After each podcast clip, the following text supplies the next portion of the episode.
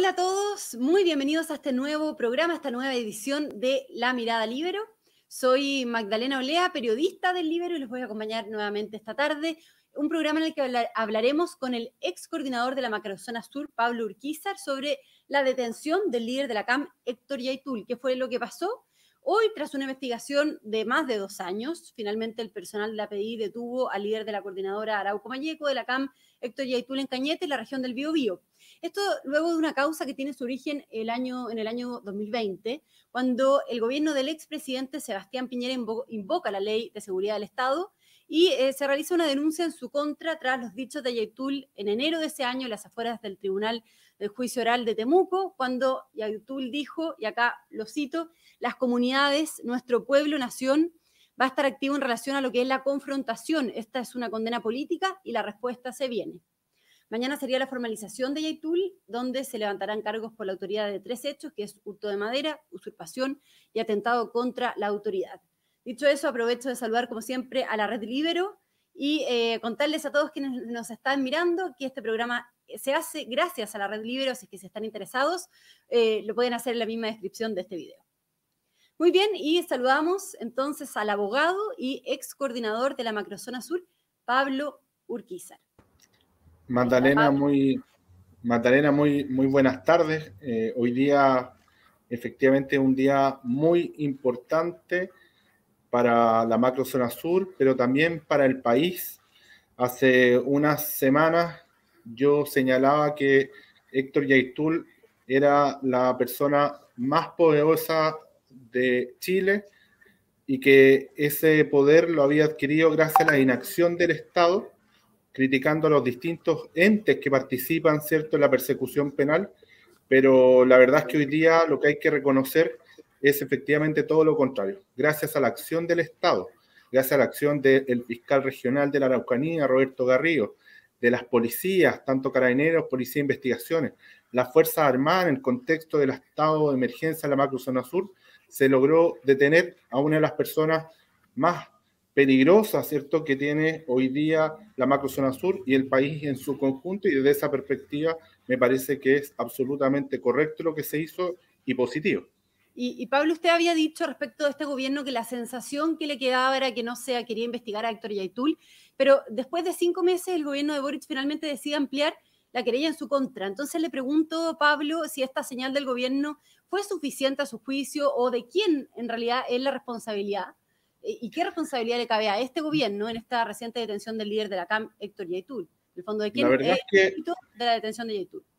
La verdad es que no, eh, eh, básicamente el gobierno no tiene ninguna responsabilidad en lo que dice relación con la detención de Héctor Yaitul. Esto es una eh, gestión exclusiva del fiscal regional de la Araucanía, Roberto Garrido, y todo su equipo, de las policías y de las Fuerzas Armadas en orden a un proceso que se inició durante el gobierno del presidente Piñera, básicamente el año 2020, a propósito de una denuncia por ley de seguridad interior del Estado en el contexto de declaraciones que llaman a la violencia por parte de Héctor Yaitul en, eh, después de un juicio contra uno de sus integrantes de la CAM que había sido condenado por atentado incendiario robo con intimidación, porte ilegal de armas y municiones. Y es desde ese año que se inicia un trabajo mancomunado en ese minuto con el gobierno, con la fiscalía y también las policías para lograr la detención de Héctor Yaitul, que se logra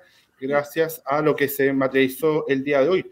Pero si uno se analiza, por ejemplo, desde la perspectiva de la querella, la ampliación de la querella que hizo en su minuto el gobierno luego de múltiples vacilaciones, recordemos que Hace tan solo dos meses el mismo presidente de la República señalaba que las declaraciones de Héctor Yaitul eran eso, meras declaraciones y que el gobierno no perseguía declaraciones, sino que delitos, equivocándose completamente porque efectivamente eran delitos. Luego de mucha presión social y de los mismos parlamentarios de su coalición, bueno, se amplió la querella, pero la ampliación de la querella que se realiza no es a propósito de la causa en virtud de la cual hoy día se detiene, sino que es de otra causa una causa que se presentó el año 2018 por el expresidente Sebastián Piñera por asociación ilícita terrorista, pero esta causa dice relación directamente por ley de seguridad del Estado y es en virtud de ese contexto que en su minuto lo que solicitamos fue eh, cárcel efectiva entre 3 a 10 años efectivos como delito base y que si sus declaraciones obviamente producían, por ejemplo, muertes o lesiones graves, incluso presidio perpetuo. ¿Y cómo, ¿Y cómo fue ese trabajo Pablo, todo este proceso, digamos, que tú nos cuentas eh, de coordinación con la Fiscalía, con la PDI, a partir del año 2020, cuando se presenta o se invoca esta ley de seguridad del Estado. ¿Cómo se estaba siguiendo, Héctor Yaitul? ¿Con escuchas telefónicas? ¿Cómo se coordinan con la Fiscalía finalmente? Cuéntanos un poco más del detalle de cómo se da este trabajo.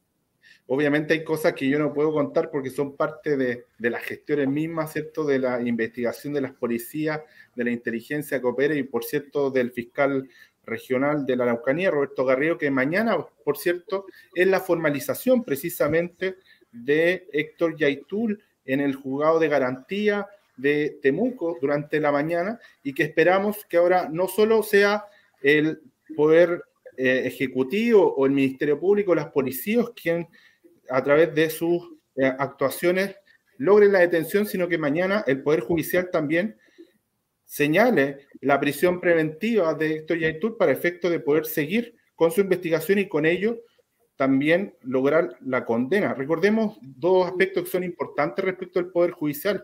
El Poder Judicial se ha equivocado anteriormente. Anteriormente dejó libre a Jorge Huenchuyán, el principal líder de la resistencia mapuche Mayeco, que hoy día está prófugo de la justicia por tráfico de drogas. Y también dejó libre a quién? A Facundo Yones Guala. Facundo Yones Guala había sido condenado por tribunales chilenos por grave atentado incendiario en Río Bueno. Él es argentino, líder de la resistencia ancestral mapuche argentina y que hoy día está prófugo de la justicia también, con vínculos directos con Héctor Yaitul. Por lo tanto, la decisión mañana del Poder Judicial es extremadamente relevante para configurar el logro positivo que hoy día se inició, pero que mañana se tiene que terminar para efectos de poder lograr la detención de Héctor Yaitul. ¿Y ahí qué acciones, Pablo, qué herramientas debiese tomar el gobierno? ¿Qué medidas cautelares debiera pedir? O sea, ¿qué esperas del gobierno ahora acá desde la Red Libero? Nos preguntan eh, Renato Navarro, eh, ¿qué sigue en el fondo ahora? Si sea, lo, lo, primero es que, lo primero es que el, el gobierno concurra con sus abogados, con los más expertos para efectos de poder acompañar a la fiscalía y solicitar expresamente la prisión preventiva. Es decir, cualquier otra medida cautelar significaría absolutamente una debilidad por parte del gobierno y por lo tanto lo que se requiere es la prisión preventiva respecto a Héctor Yaitul, que recordemos que es el principal líder de la orgánica radicalizada y terrorista que opera en la macrozona sur desde el año 1997. Si uno se hace solo en la contabilización de atentados, el año 2022 ya van 42 adjudicados a la coordinadora Arauco Mayeco, con un hombre que además llama a la resistencia armada, que señala que hay que canalizar la violencia a través de, eh, del sabotaje y que además se da el lujo de a diestra y siniestra de todos señalar que eh, roba madera su organización para efectos de financiar que los fierros. Los fierros que en su libro que publicó hace unos meses da cuenta de qué tipo de fierros son. Son fierros vinculados a armas de alto calibre, como fusiles de guerra 556, 762, M16 y así una serie de armamentos para qué? Para ejercer su control territorial. Y, Pablo, eh, acá Jaime Yankelevich de la Red Libero eh, pregunta por qué se demoraron tantos años eh, en, finalmente tomar, tomarlo detenido a Héctor Yaitule. Y con la información que tú manejas, claro, te quiero preguntar eso, o sea, ¿por qué crees que se le detiene justamente hoy, después de esta denuncia que se hizo hace más de dos años, digamos, a puertas del plebiscito, ¿no? Quedan pocos días para, para el plebiscito del 4 de septiembre. ¿Por qué ahora? ¿Qué fue lo que pasó que se le detiene ahora? ¿Qué crees tú que hay detrás, digamos? Recordemos que, eh, el año 2020 eh, recién venían los coletazos también de lo que decía relación con la operación Huracán. Operación Huracán que lamentablemente había deslegitimado el actuar de la inteligencia policial de carabineros en la zona. Y por lo tanto había toda una reconstrucción de lo que decía relación con las policías, tanto la PDI como Carabineros de Chile, el Ministerio Público y las confianzas. Y desde esa perspectiva, evidentemente, es un proceso que no es rápido, sino que más bien es lento, pero lo importante es que hoy estamos viendo los resultados de un trabajo acucioso que se hizo en su minuto y que hoy día efectivamente concluye con la detención de Héctor Yaitul y mañana la formalización y esperemos la prisión preventiva. Pero, pero sobre el timing, Pablo, ¿crees que tiene algo que ver con, el, con que estemos a puertas del plebiscito o, no necesariamente? No, yo no quiero, yo no quiero adjudicar eh, eh, razones políticas a Carabineros de Chile, a la Policía de Investigaciones o, o al Ministerio Público. Yo creo que hicieron lo que tenían que hacer en los momentos que correspondían y esto se vincula, obviamente, de manera accesoria a todo lo que dice relación con el 4 de septiembre, que dicho sea de paso, y esto es muy relevante, ¿cierto? Si estuviésemos hoy día bajo el borrador de la nueva constitución y Héctor Yaitul fuese detenido, la verdad es que yo doy absolutamente certeza de que quedaría libre. ¿Y por qué quedaría libre? Porque efectivamente el proceso constituyente y el borrador de nueva constitución estableció en su artículo 111 que la libertad es la regla general para todo detenido.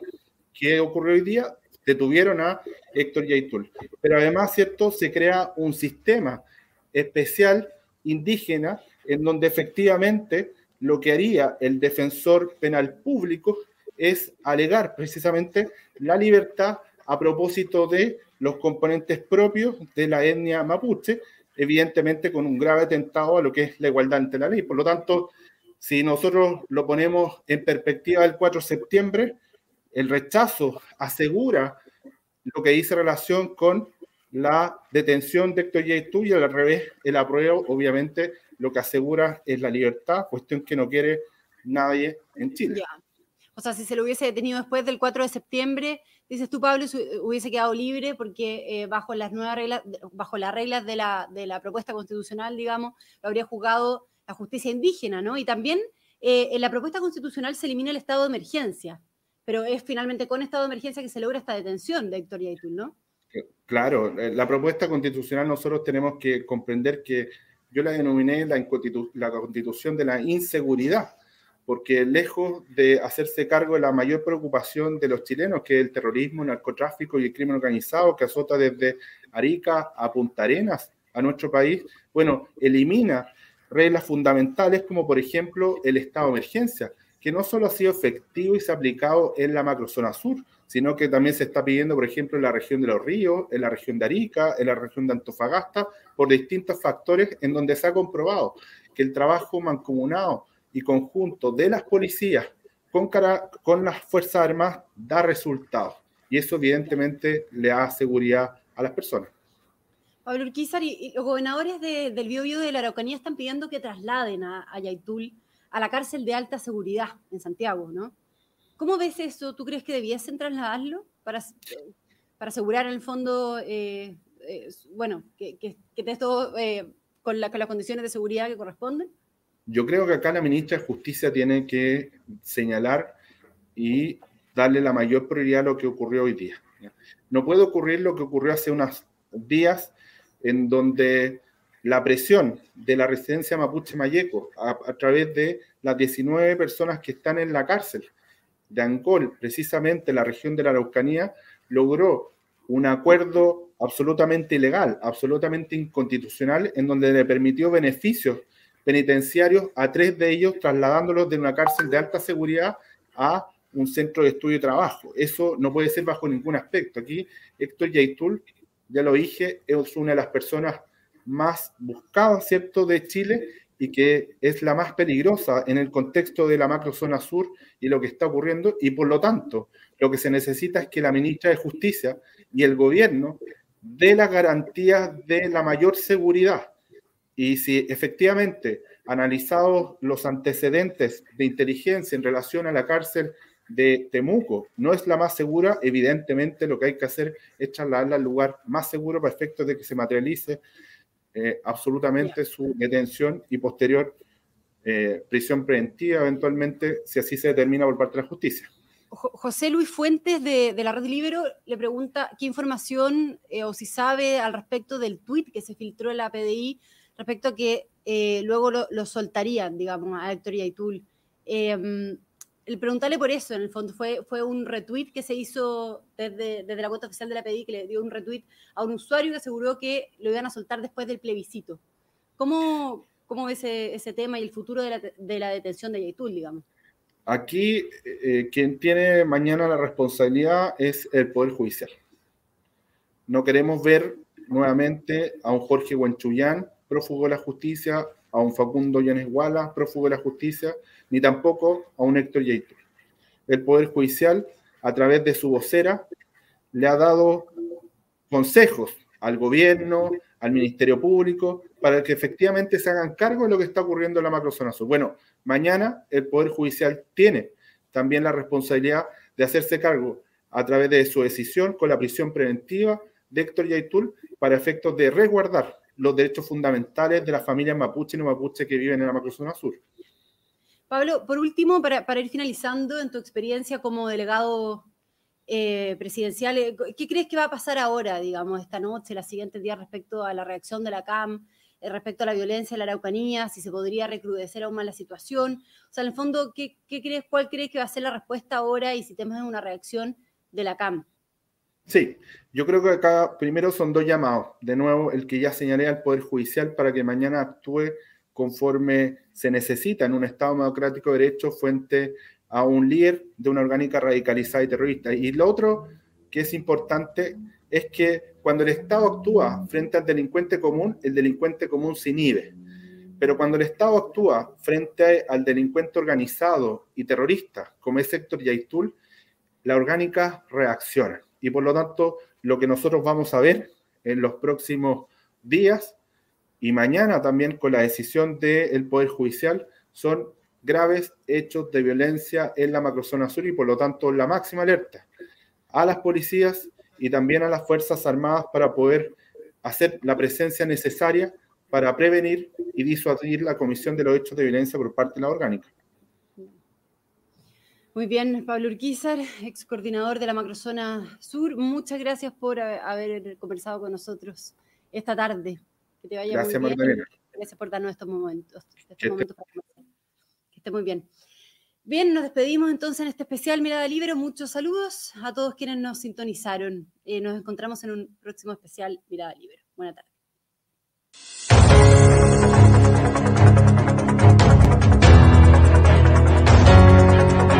Haz que estos contenidos lleguen más lejos haciéndote miembro de la red Libero.